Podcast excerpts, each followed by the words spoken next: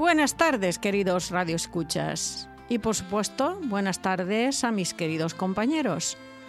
Como en el primer programa no pude estar presente, quiero deciros que estoy encantada de estar de nuevo aquí con todos vosotros después del receso veraniego. Es una gran suerte contar con nuevos componentes que traerán con toda seguridad nuevas aportaciones y que enriquecerán nuestro proyecto. La Voz de Vida es un taller organizado por el Aula de Mayores de la Universidad de Málaga y nos podéis encontrar en Onda Color 107.3 los lunes y viernes a partir de las 12 de mediodía y los domingos a las 10 de la mañana. También en las plataformas iBox, Spotify y Anchor. Asimismo, también nos podréis encontrar en la web del Aula de Mayores. Ahí sois vosotros los que decidís cuándo y cómo oír el programa. A continuación le cedo la palabra a Santiago, que nos va a informar sobre el contenido de nuestra programación de hoy. Continuad con nosotros y os aseguro que no os arrepentiréis. Cuando quieras, Santiago. Buenas tardes, Carmen. Encantado. Hoy tenemos un programa de lo más variado Maite nos comentará el gran desastre del cambio climático y sus consecuencias. Pasearemos por la India con Pedro y conoceremos a Anita Delgado. El inglés en España, sus deficiencias educativas, comentada por Carmen. Y terminaremos con el diario de un prejubilado. Y a ese tío lo conozco yo.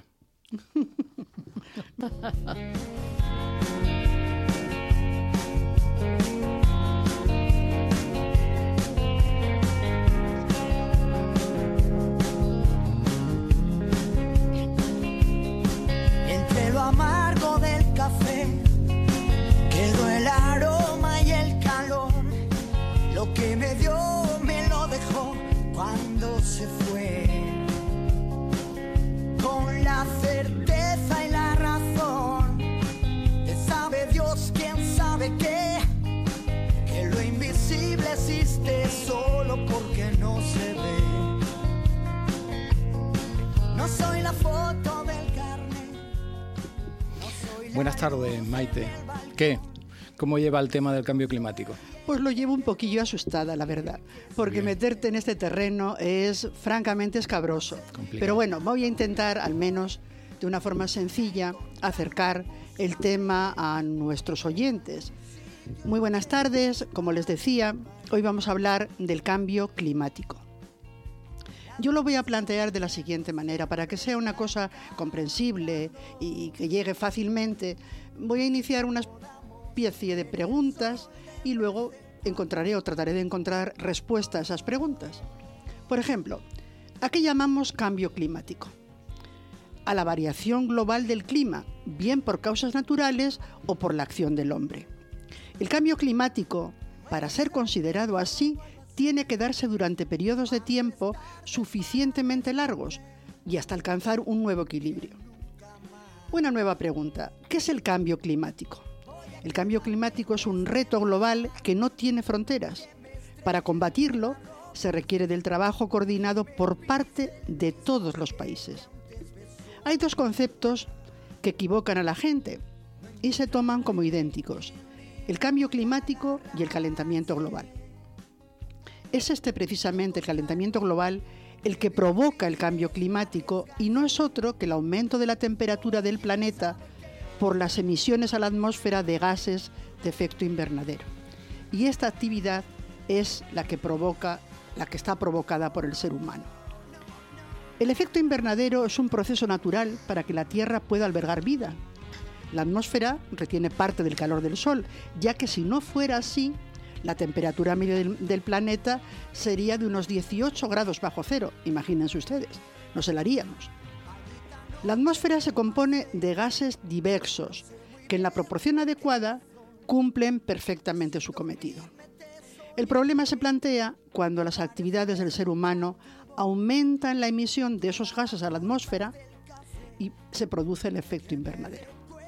La atmósfera entonces retiene más calor del necesario y hace que la temperatura del planeta aumente. Y es entonces cuando se produce lo que llamamos el calentamiento global. En este aumento de gases de efecto invernadero, El más conocido es el CO2, que es el causante del 63% de ese fenómeno. Y ahora les hablaré de las causas que provocan el calentamiento global. La primera, la destrucción de los ecosistemas marinos. La segunda, la deforestación. Los árboles, ustedes saben que tienen la virtud de transformar el CO2 en oxígeno. Se debería evitar la tala indiscriminada y llevar a cabo la siembra de árboles nuevos, cuantos más, mejor. Otro tema, el aumento de la población. El crecimiento de la población es uno de los factores, pero más importantes. Fíjense ustedes, en el año 1750 éramos en el planeta 800 millones de habitantes y hoy somos 7.500 millones. Otro problema lo crea la industria. Los científicos señalan la revolución industrial como el punto de inflexión en el que la emisión de gases de efecto invernadero empezó a dispararse. Las industrias, las industrias perdón, más contaminantes son las químicas y las petroleras, y otras que generan también gran cantidad de residuos contaminantes. Otro problema, el del transporte. Automóviles, camiones, aviones, barcos. Es imprescindible reducir los gases que perjudican la atmósfera. Aunque ustedes no lo crean, la agricultura y la ganadería también lo produce. Se ha estudiado que si la población europea consumiera la mitad de la carne que ahora come, ahorraríamos entre un 25 y un 40% de emisiones. El metano y el óxido nitroso lo provoca precisamente esta industria. Además, tendríamos que pensar que el sistema que hoy tenemos mundialmente es injusto. Hay 800 millones de personas que pasan hambre y 2.000 millones que padecen sobrepeso. Otro tema muy importante, el derroche de energía. No somos conscientes, ninguno de nosotros, ¿eh? de la alegría con la que consumimos.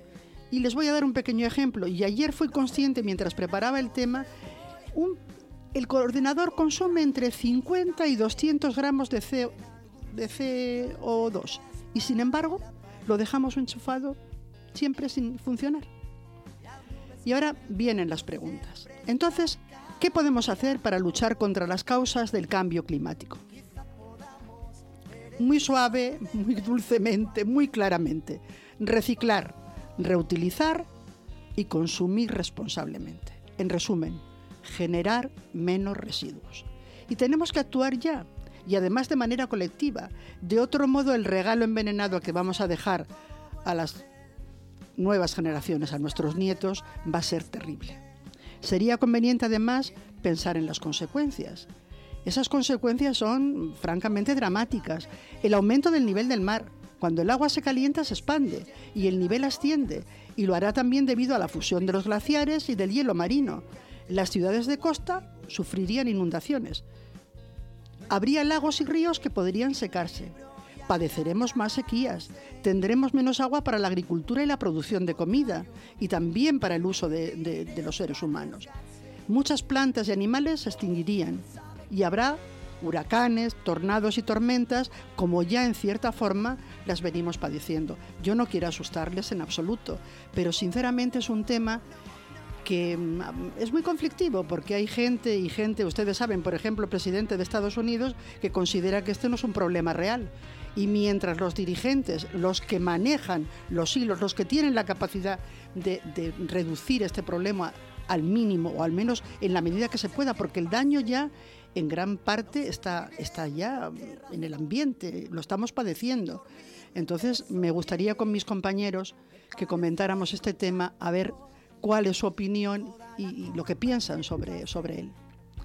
Dime, Carmen. Bueno, sí, realmente es un problema tremendo mm, y de hecho lo hemos visto no hace mucho en el Mar Menor de Murcia, que han muerto eh, toneladas de peces precisamente por la falta de oxígeno que había en las aguas debido a toda la contaminación eh, que se ha producido en ese mar tan cerrado.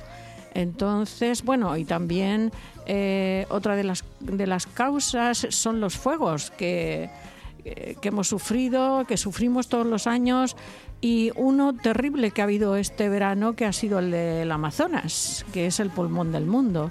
Y bueno, eso a mí me ha tenido muy preocupada. y ahora mismo, en bueno, en Los Ángeles, en California, todos los años por el norte, este año por el norte y por el sur. Este año cerca de Los Ángeles, mi hijo que vive allí, pues él no ha sido desplazado, pero amigos de él y amigos míos han sido desplazados de sus casas. Con lo eso, pongámonos en su lugar. Con lo que, comporta eso. Con lo que comporta, es horrible. ¿eh? ¿Tú qué opinas, Santiago?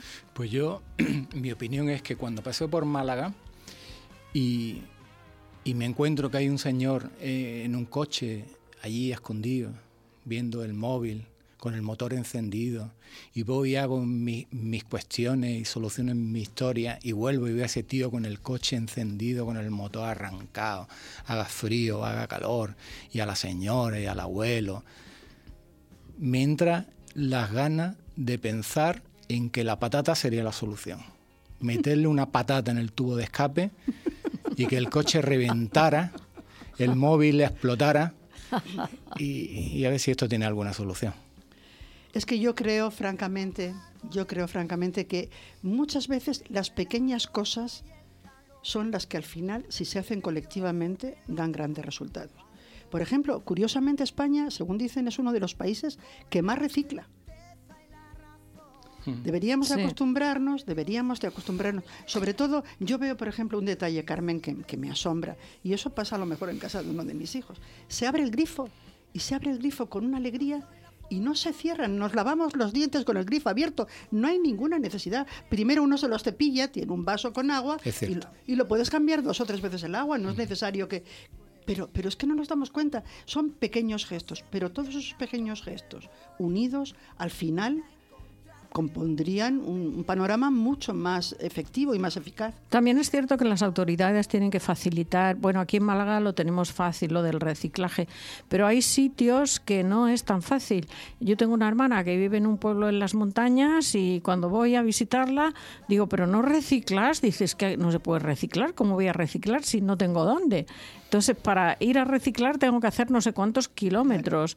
Entonces, claro, eso es un problema que los que vivimos en ciudades no nos damos cuenta, pero realmente, mm, realmente es, eh, es un problema.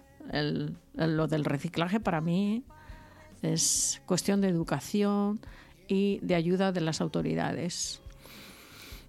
Pedro, ¿tú qué opinas sobre el cambio climático? Bueno, estoy de acuerdo con vosotros en tanto a lo que se refiere eh, la polución generada por el uso de combustible y por tantas historias como estamos haciendo. Pero también hay que tener en cuenta de que la Tierra es un ser vivo y va cambiando constantemente. Y la Tierra tendrá, pues, no sé, 10, 15, 20 mil millones de años, no lo sé, no lo ignoro. Pero también es cierto que ha habido muchas épocas de glaciaciones y hay muchas épocas de saturaciones y de sequías y por lo tanto es preocupante sí y hay que evitar de que esto prosiga y de que se, se vaya más adelante pero que si es algo también que está influido por la madre naturaleza evidentemente eso va a seguir. También es cierto de que esto también eh, está más, más considerado en plan negocio que otra cosa porque resulta que gastamos mucha energía en invierno para calentarnos y mucha energía en verano para estar fresquitos. y es una, es una paradoja que eso hace también un consumo excesivo y, además un calentamiento evidente. Pero mira, Pedro, yo te pongo un ejemplo simplemente. Yo he nacido en el norte y he vivido en el norte, llevo viviendo 50 años en Málaga. Yo soy malagueña de adopción. Pero este, eh, en el mes de octubre he ido al País Vasco. Yo hace unos años iba al País Vasco y de 10 días me llovía 8. Y este año he estado con temperaturas de 30 y 32 grados y preguntaba a mi sobrina, nena, me voy a, ver si, me voy a ir sin ver la lluvia. Una noche hubo una tormenta, tía, sal al jardín que está lloviendo. Y fue para mí un verdadero descubrimiento. Luego, quieras que no, por mucho que se diga, ese cambio existe. Evidentemente, Evidentemente ese cambio existe, pero vuelvo a insistir. Por ejemplo, el desierto del Sahara, Inillo Tempore eh, era un vergel. Eso está demostrado. ¿Qué ocurre? ese desierto tan imponente como el Sahara ¿Eso lo provocaron los coches? No, pero perdona, si nos convertimos en el Sáhara, lo llevamos a Almería, pues dentro de nada allí no habrá tomates, ni judías. Sí, sí, e, exacto, pero el Sáhara, eh, o sea, el, Almería, Almería, el, el desierto de Taberna, el desierto de Taberna. Eh, muy buenas películas del oeste. Muy buena, muy buena, magnífica. De John Wayne. Evidentemente, pero que es que también cuando empezó la desertificación de Almería, tampoco había tanto aviones, ni había tanto gasto de combustible, ni de aire acondicionado, ni de coche. Había otras cosas. Había otras cosas, sí. Había que hacían carbón vegetal y todas esas historias. Pero, pero ahora el problema son los coches. Ahora el problema son los coches, evidentemente. y los plásticos. Atacan, sí, Sobre todo los plásticos. Atacan, atacan al diésel. Y si nos damos cuenta, y además científicamente está demostrado, el diésel da menos polución que la gasolina. Ya sabemos, ya sabemos, Pedro y, mis compañeros, que detrás de todo esto hay mucho interés comercial. Mucho, mucho. Está claro. Está claro. Por eso Estados Unidos se ha salido. Claro. Porque comercialmente. Estados, Unidos, Estados Unidos y China, que está consumiendo el 70% de, petróleo que se produce mundialmente. Y son eh, los que más contaminan. Y, Japón, y que hablamos de. yo, he estado, yo he estado en Pekín, he estado en China y aquello era Pekín es una ciudad lamentable, lamentable, invivible. Yo yo cuando salía a la calle y veía a la gente con máscaras, con mascarillas, yo pensaba aquí ha debido haber una epidemia. Todavía no era consciente de lo que ocurría, pero es que mm, la epidemia es el clima, porque era la, la polución la cortabas con, con tijera. Era algo espantoso.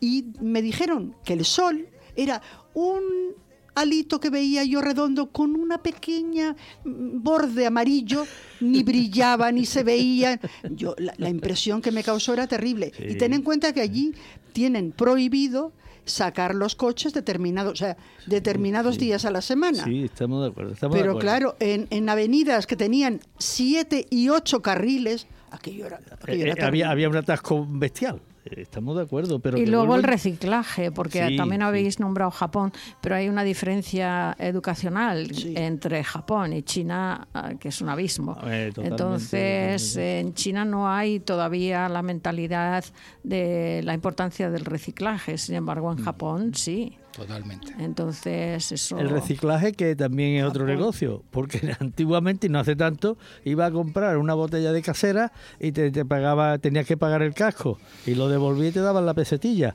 Ahora no, ahora tienes que llevarle a los sitios, tienes que llevarle el plástico, el criterio y la. Pero yo creo, fíjate, que ahí sí que tenía tendría que haber alguna medida gubernamental que obligara a, a las a la producción. ¿Por qué tiene que venir todo, absolutamente, hasta la fruta, envuelta en plástico? Y, todo tiene que caer encima del ciudadano. Y, los que manejan los tinglados y los que se llevan el dinero al final, pues son los que menos. Pues yo propongo una pancarta y salir nosotros cuatro mañana diciendo vamos a defender el ecosistema. Y nuestro, y nuestro profesor que vaya en cabeza con la bandera de la, de la libertad de, que cada uno hagamos tranquilamente lo que podamos hacer sin molestar a los demás, evidentemente. Eso está claro.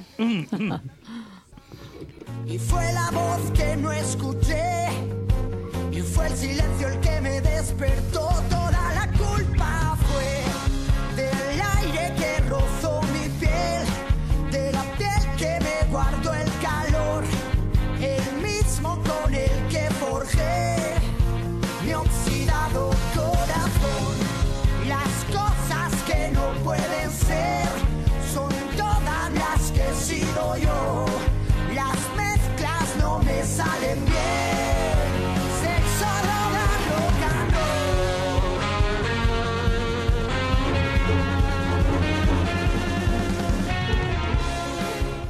después de esta este interesante debate em, sobre el, cambio climático, pasamos con Pedro que nos lleva a un mundo totalmente diferente.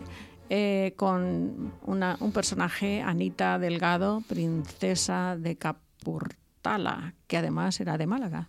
Cuando quieras, Pedro.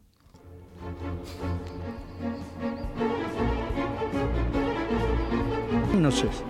Mi nombre es Pedro y desde este micrófono del taller de radio La Voz de Vida, del aula para mayores de, la, de 55 de la UMA, tengo una gran ilusión por relatarles historias de personajes malagueños.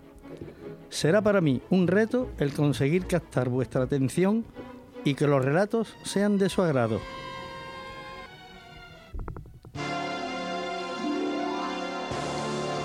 Hoy voy a relatarles la historia de una mujer malagueña. Este relato tiene connotaciones de cuento de las mil y una noches, pero no, se trata de una historia real. ¿Le suena de algo el nombre de Anita Delgado Briones? Efectivamente, Anita llegó a ser Maharaní junto a su esposo Hegai Singh Maharaja de Capurtala. A continuación viene el relato de cómo Anita llegó a tan alta dignidad.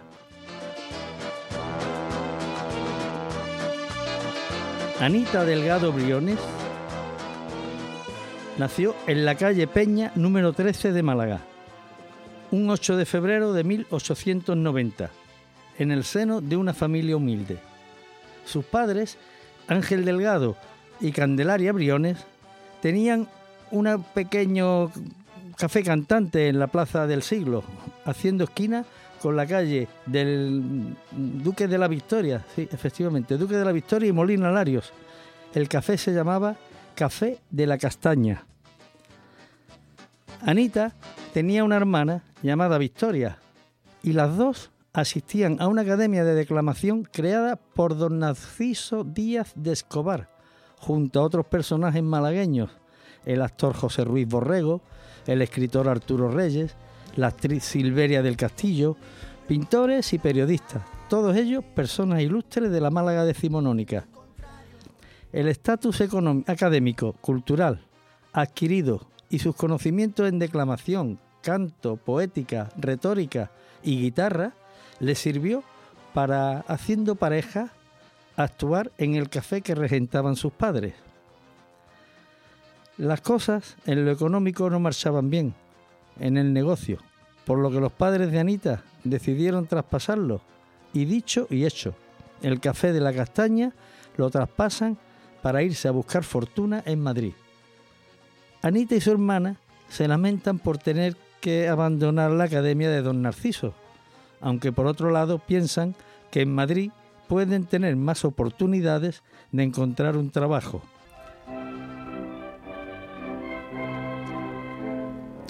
Un buen día toman el tren y se marchan para Madrid. Era el año 1906, año en el que don Alfonso XIII casó con doña María Eugenia. Una vez en Madrid, Anita y su hermana se dedican a visitar los locales adecuados, ofreciendo sus servicios artísticos. Por fin, en el Central Cursal local dedicado a la presentación de variedades, bailarinas, canzonetistas y un sinfín de artistas eh, escénicos. Les hacen una prueba y son contratadas. El ambiente fue del agrado de las hermanas Delgado y decidieron formar un dúo y ponerle un nombre artístico. Después de varios nombres planteados, decidieron poner al dúo el nombre de Hermanas Camelia.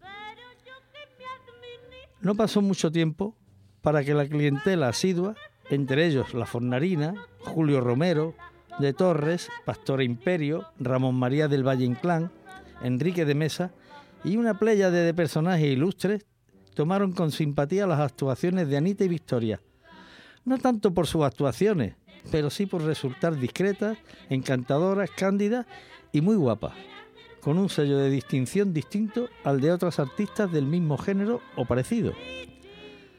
Con motivo de la boda de Alfonso XIII con Victoria Eugenia, el 31 de mayo, Madrid recibe lujosos convoyes ferroviarios procedentes de París, que van llegando con ilustres pasajeros de todos los rincones del mundo, invitados a la Real Boda. En el Cursal se preparan actuaciones, todas ellas espectaculares. El dúo de las hermanas Camelia está incluido en el reparto.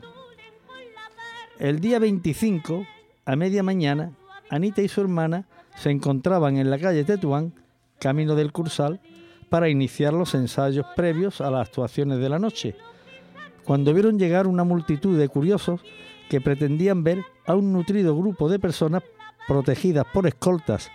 Uno de ellos empujó a Anita que estuvo a punto de caer al suelo por el codazo que le propinó. Al incorporarse, Anita, su mirada se cruzó con la de un caballero vestido a la europea, con rasgos orientales, muy serio y con barba, que le dirigió un gesto como mm, disculpándose de lo ocurrido. La cosa no tuvo mayor importancia, pero ese fue el principio de un final inesperado.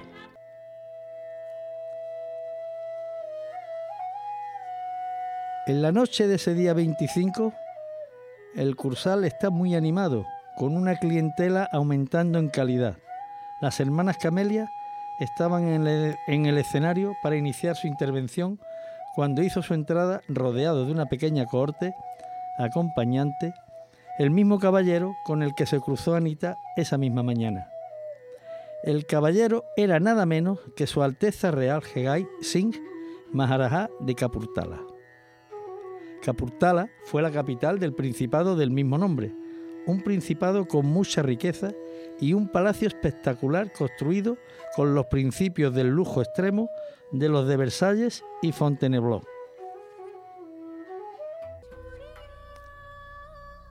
Como decía, las hermanas Camelia iniciaron su actuación y al finalizar desata el aplauso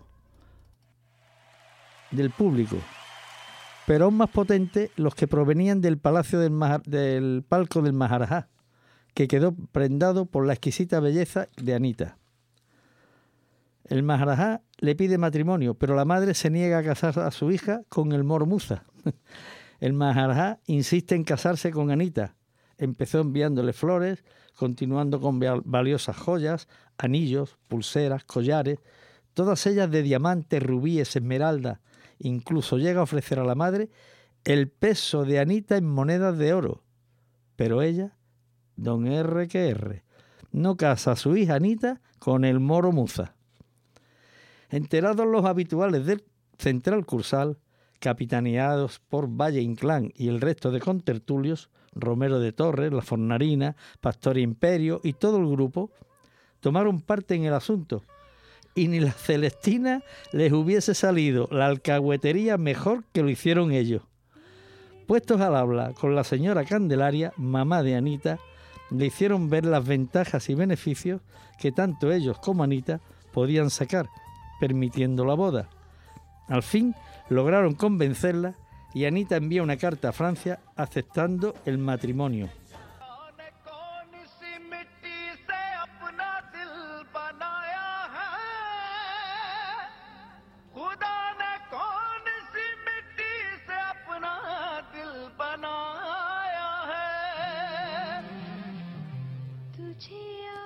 Anita marcha a París, donde se casaron por lo civil.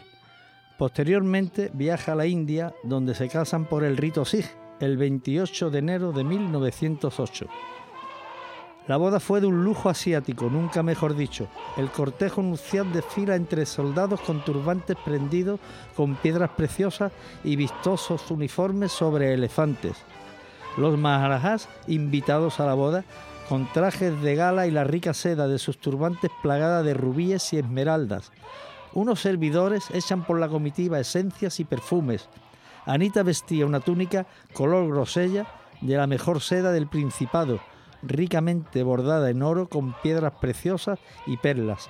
El traje era de una sola pieza. Con una cola de 10 metros, Anita iba a lomos de un elefante enjaezado con todo lujo.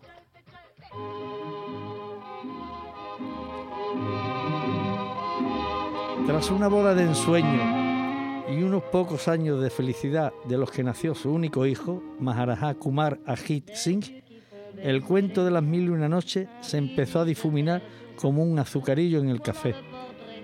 En 1925, el matrimonio de Anita y Hegai no se sustenta. Ha acabado el amor y se divorcian, posiblemente, entre otras cosas, por la diferencia de culturas y la lejanía de Anita de su tierra.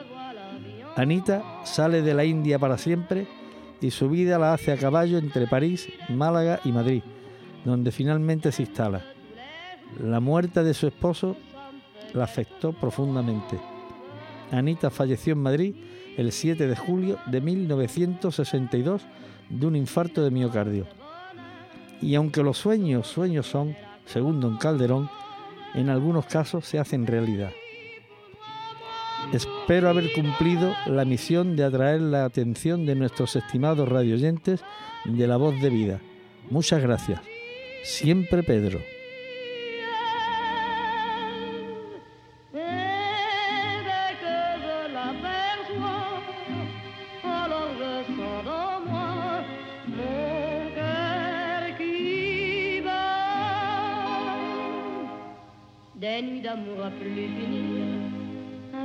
Qui prend sa place, des ennuis, des chagrins s'effacent, heureux,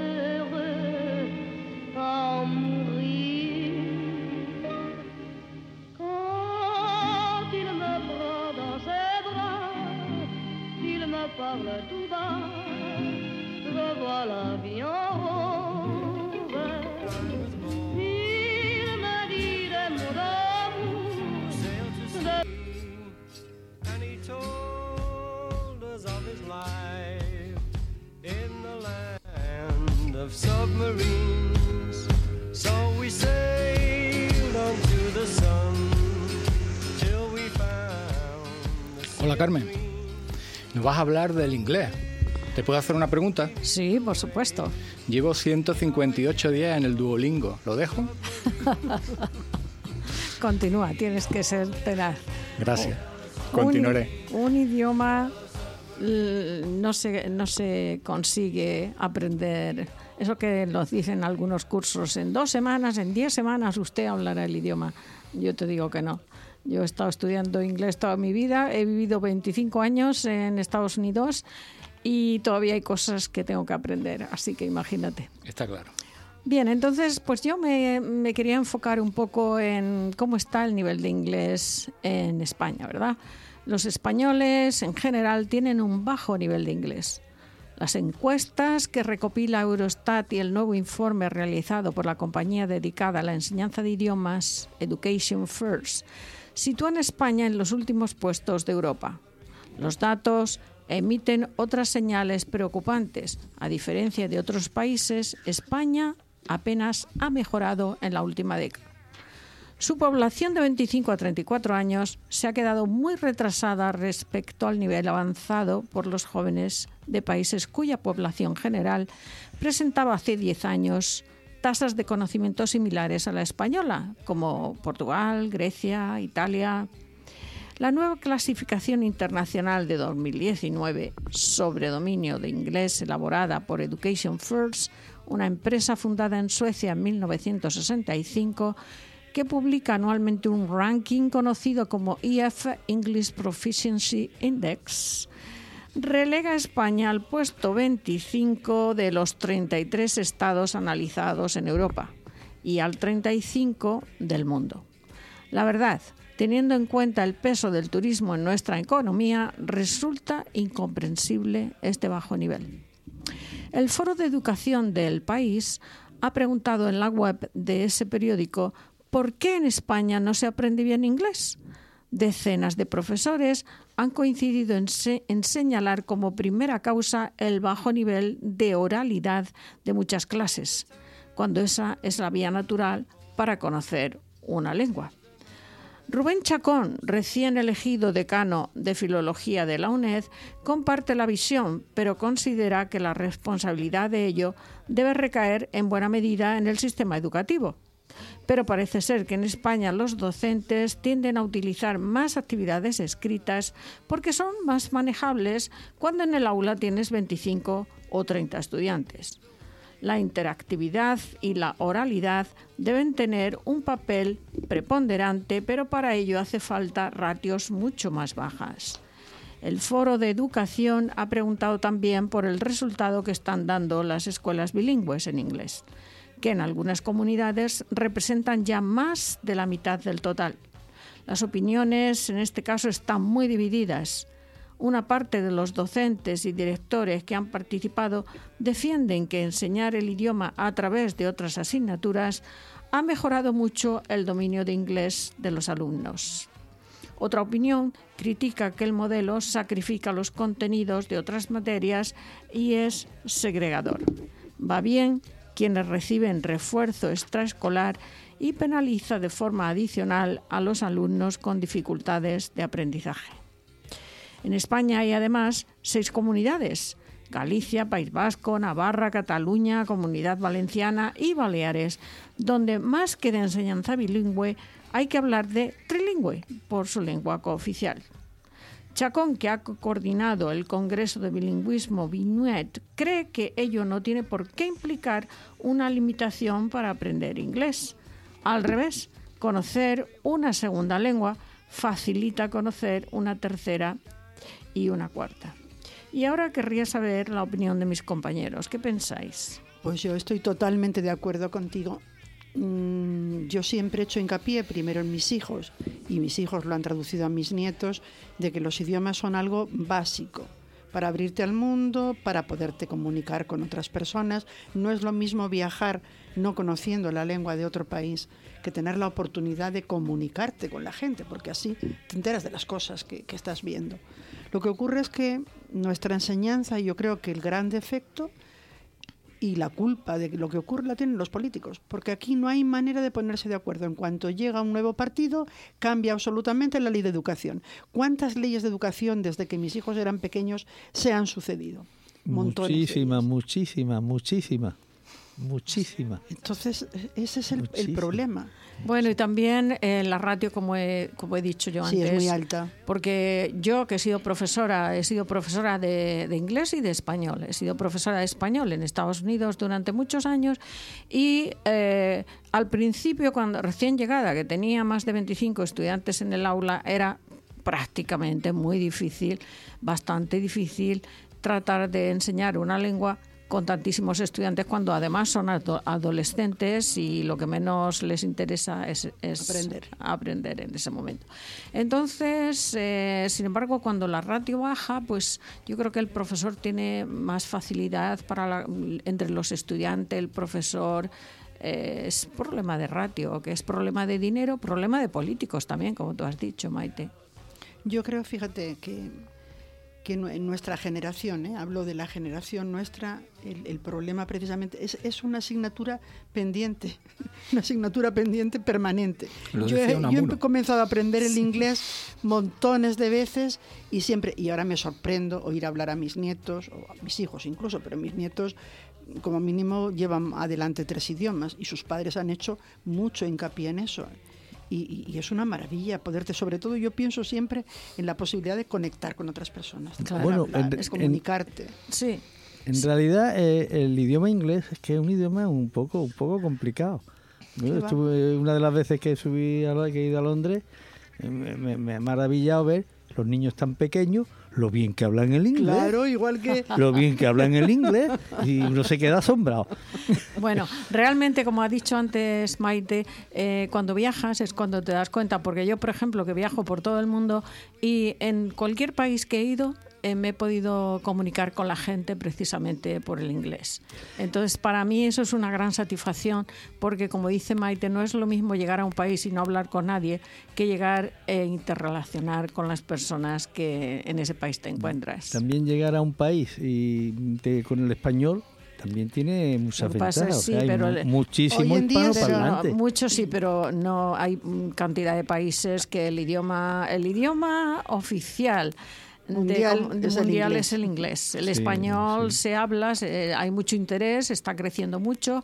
Eh, claro, tenemos muchísimos millones de personas que hablan español, pero 500 millones casi de Sí, sí, pero de- de todo está concentrado en las Américas. Sí, si tú sí, viajas sí. por Asia o viajas por Oceanía o viajas por el norte de Europa, pues el Hombre, español hombre, no te es que, sirve. Es que la zona de Asia estuvieron, ya sabemos que estuvieron los ingleses muchísimos años, entonces claro, el idioma está allí. Pero curiosamente, Pedro, yo no creo que el inglés sea complicado. Me explico, es complicado porque la fonética es muy distinta de la nuestra. Pero sin embargo es mucho más sencillo. Es que no tiene, es que el idioma inglés no tiene la riqueza de- del español.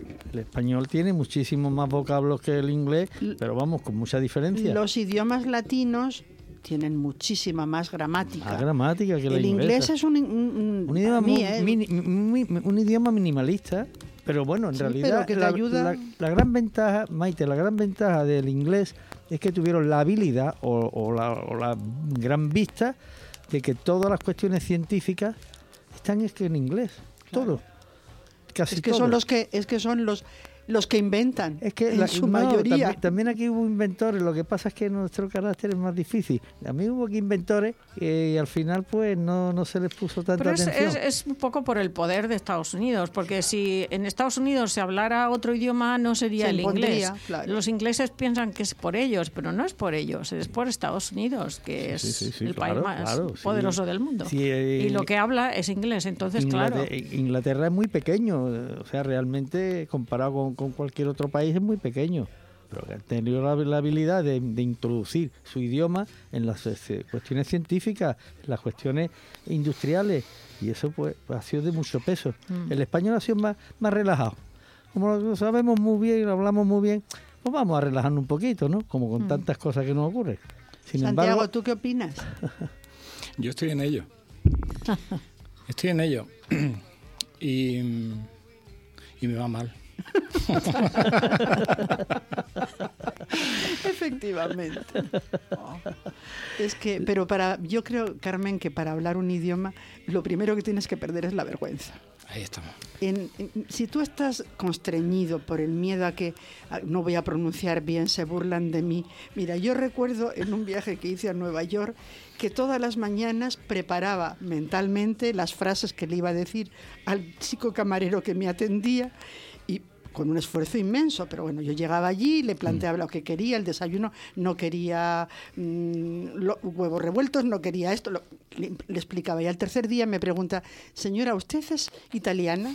Y digo, no, no, yo soy española. Y dice, pues yo soy de América del Sur. Digo, pues habérmelo dicho ayer me hubiera evitado. Entiéndeme, que es que, es que no te- nos da vergüenza, tenemos apuro Eh, eh, a meter la pata. Yo creo que lo, yo creo que lo mejor que hay para aprender un idioma es irse a, ese- esa- nación, supuesto, por Sin ir a lugar esa nación sin un duro en el bolsillo, ¿eh? y, y a- Y y- buscarte la vida. Bueno, si te vas con un duro en el bolsillo, Mejor. mejor. Ah, nada, a, nada, a, a los 15 días ya está hablando. Ahí tenemos, ahí tenemos Marruecos que hablan francés, árabe, hasta catalán. Sí. hasta Sí, catalán sí, me han, sí, sí, me han sí. hablado. La necesidad obliga. Bueno, Claro. Entonces se, ap- se aprende a hablar, pero vamos, ¿a qué, a- a qué altura? Sí. Entonces, dinos, dinos, Santiago, ¿qué estás tú estudiando ahora? ¿Cómo, cómo te lo planteas? Es que me has, curio- me has movido la curiosidad, me has picado la curiosidad. Yo tengo dos hijas. Las dos hablan inglés perfectamente. Una está en Inglaterra. Me he dedicado a llevarlas a una academia. Pero yo por mi parte, lo único que he conseguido entrar en Duolingo, llevo 158 días y había un apartado en el que me decía que tenía que repetir algo y ya desapareció del menú. Porque no me entienden. Me dedico a traducir del inglés al español y del español al inglés. Repeat, please. Se acabó. Pero bueno, al menos eres combativo y pones Sí, interés. sí, sí. Eso es lo que cuenta. Y chofer, y chofer. Bueno, entonces, ¿creéis que eh, llegaremos algún día en España Sí. si el sistema educativo... eh, Sí, eh, sí, sí, sí. Porque, En por- España, Las nuevas generaciones Sí, no, no, creo que lo veamos, no creo que lo veamos. Bueno, No, sí, no, yo soy nuestro- optimista, yo soy optimista. nuestros creo Las que- nuevas generaciones. Hay un, vamos, el otro día me sorprendí yo porque había una chica, una camarera que estaba sirviendo y con qué soltura le preguntó a las personas a las que iba a atender en inglés y, le- y les contestó. Las nuevas generaciones Están tienen conciencia ya de que es imprescindible y se están introduciendo en los idiomas. Sí, Lo sí, malo somos ya nosotros, que nos cuesta mucho. Bueno, para nosotros ahora han sacado unos aparatitos que le dicen Que te traducen, tuyo, claro. Inmediatamente le contestan al que tú le preguntas dónde está eh, la, la estación de tren. Y, y él te habla en inglés y te lo escucha en español y dice, "Oye, pues mira qué bien. Y además, además distingue los idiomas, no hace falta que le dé ningún botoncito. Esto, de verdad, esto de la electrónica. No, la eh, técnica, la técnica facilita las cosas. hoy las ciencias adelantan, hijas míos, que Es es, una, una barbaridad. Una barbaridad. Bueno, pues nada, muchísimas gracias por vuestra participación. Espero que haya sido de interés de, de los radioyentes y continuamos. A ti siempre, Carmen.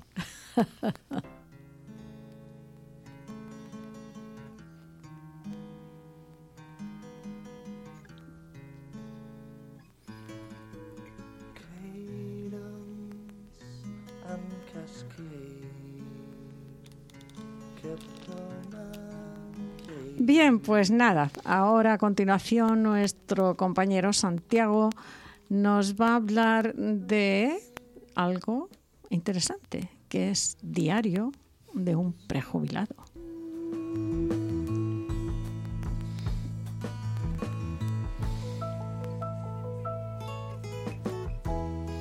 Martes 5 de noviembre. He dejado de trabajar. Ya no tengo la necesidad de madrugar, pero madrugo. Me acuesto temprano y utilizo la radio para llegar al sueño. Ese vicio de acostarte oyendo la radio te juega malas pasadas y puede que en medio de la noche te veas metido en una historia sin sentido. La historia te viene en forma de grabación por un teléfono móvil que te saca de la cama y te mete dentro de un vagón. Se trata de una agresión, de tantas, en el metro de Madrid, a una señora sudamericana por un energúmeno que se lía a golpe al grito de vete a tu tierra. Después de dar dos horas vuelta en la cama y cambiar siete veces de emisora, me duermo pensando en mi hija. Trabaja en Londres y se podía encontrar con otro energúmeno.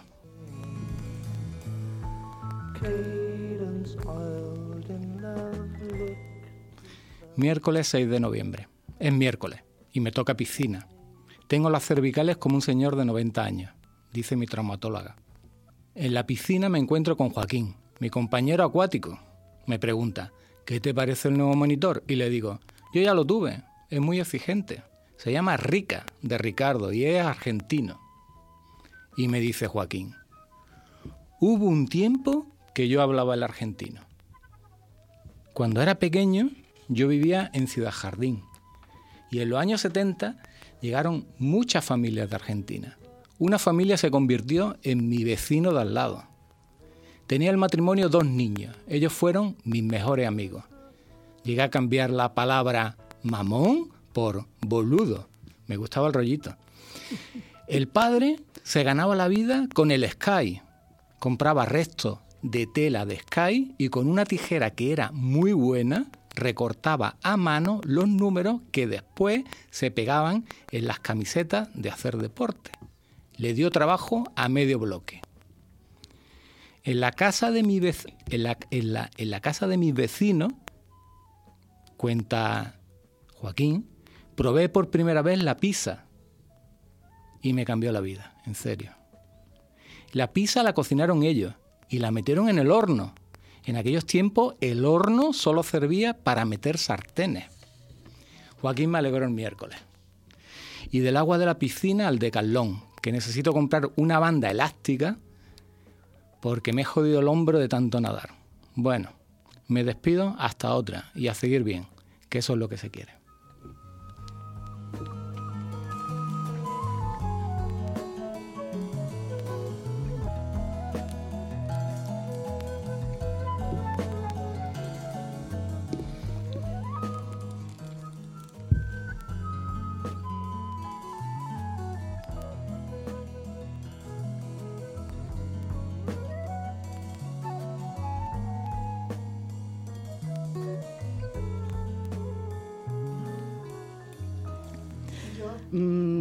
Felicito, Santiago, porque has puesto la nota de humor y me imagino que habrá muchas personas que te escuchen que tienen las vivencias que tú tienes todas las mañanas. La de la radio la tengo yo, que es una forma de aprender a dormir, escuchando un programa. Te quedas dormido, vuelves a despertarte para escuchar el siguiente, programa y, programa, duermes, pero te informas. Sí, es una forma extraordinaria de- de estar vivo. Además, además lo de lo, lo bueno de la radio es que puede estar haciendo otras cosas. Puede estar escribiendo, puede estar cocinando, puede estar hasta planchando. Bueno, yo planchar no plancho, no, no sé planchar, lo reconozco. Eh, Quizás ahí voy, ahí voy. Pero fregar también, hacer la cama la hago perfectamente, pero la radio siempre puesta. Me acuesto con la radio y me despierto con la radio. Y luego después la radio voy caminando. No me gusta llevar auriculares puestos porque escucho poco y me puedo dar un tortazo. Sinceramente, la radio es el amigo más fiel del hombre, Y más que el perro. Una buena compañía, una buena compañía. Yo he viajado mucho, he hecho muchos kilómetros, muchos. y esos kilómetros siempre ha sido acompañado por la radio. Llegué a oír en directo el asalto al Palacio de Chile de, de cuando el golpe de Estado de, Estado de Pinochet. Pinochet. Eh, lo retransmitió directamente eh, eh, como Luis del Olmo, Luis del Olmo en, eh, de costa a costa en su Pues programa. yo, yo lo escuché también en directo, el asalto a nuestro Parlamento. Y esa Ah, frase también, tan, también, tan también, genial de se sienten, coño. La, la radio, la, radio las cortaron. Yo me, me cogió el, el- el- eso, me cogió Pero lo cortaron al cabo de un ratito. Pero La- al no, la- comienzo, los a- tiros, a- a mí los... me- Todo se a mí me cogió el golpe de Estado, el intento de golpe de Estado del señor Tejero eh, en Sevilla. Iba todos los lunes a Sevilla y estábamos reunidos, los compañeros, y de buena primera entra un, un chico de la oficina y dice, eh, eh, ¿sabéis lo que ha ocurrido? Eh, nuestro delegado, ¿qué pasa? Que el hombre iba blanco. Un golpe de Estado. Un golpe de Estado en el Parlamento. ¿Cómo? ¿Qué pasa? Automáticamente todos fuimos a, a- a escuchar. No había radio. No había radio. N- Muerta. Cogimos los teléfonos. No, no sonaban los teléfonos. No sonaba. Mi mujer en Málaga. Mis niños en Málaga. Yo en Sevilla. ¿Qué hago? Total. Al cabo de dos horas, más o menos. Coger el ave. al no, no. El, el ave todavía no estaba. Las palomas todavía no habían Era lo suyo, era no, lo no había- suyo. no, no Por hacer algo. íbamos en cochecillo. Entonces resulta de que a, la- a las dos horas o así, ya empezábamos a decir, bueno, nos quedamos aquí, buscamos un hotel, tal, como siempre algunas veces hacíamos. Hasta que empezó la radio ya a funcionar. Empezaron con marcha, no se me olvida nunca. Esto, esto es al entrar la emisora y la vamos a liar. Total. A las 12 de la noche pude hablar con mi mujer y le dije, mira, vete para casa, coge a los niños, vete para casa, pues tenía un negocio y estaba trabajando la criatura. Vete para casa y, y yo voy para Málaga y si no, me miré mañana. Me fui con un compañero y ya contaré el resto el siguiente. Hasta luego. Bueno, yo retomando un poco el tema, como él decía de prejubilado, y eh, dijiste algo, Santiago, al principio, que era que pensabas levantarte, que estabas cansado de madrugar y que pensabas y que sigues haciendo lo mismo, porque yo con eso me identifico. Yo estaba pensando en jubilarme y ahora me voy a levantar todos los días tardísimo y me levanto a la misma hora o más temprano que me sol- lo solía hacer por trabajo. Eso me pasa a mí. Y lo curioso de todo, Santiago, es que dejas de trabajar y trabajas mucho más que lo que trabajabas. Totalmente. Lo que ocurre es que ahora es un trabajo lúdico, algo que no- significa que lo que hicieras antes no te gustara, pero como no hay Más ningún- relajado. no hay ningún mercantilismo en esto, pues todo lo que haces es por amor al arte, Mi- aquello que te gusta. Mi hijo siempre me dice, mamá, ¿cuándo te vas a jubilar de la jubilación? Esa frase que me dijo un día se me quedó grabada.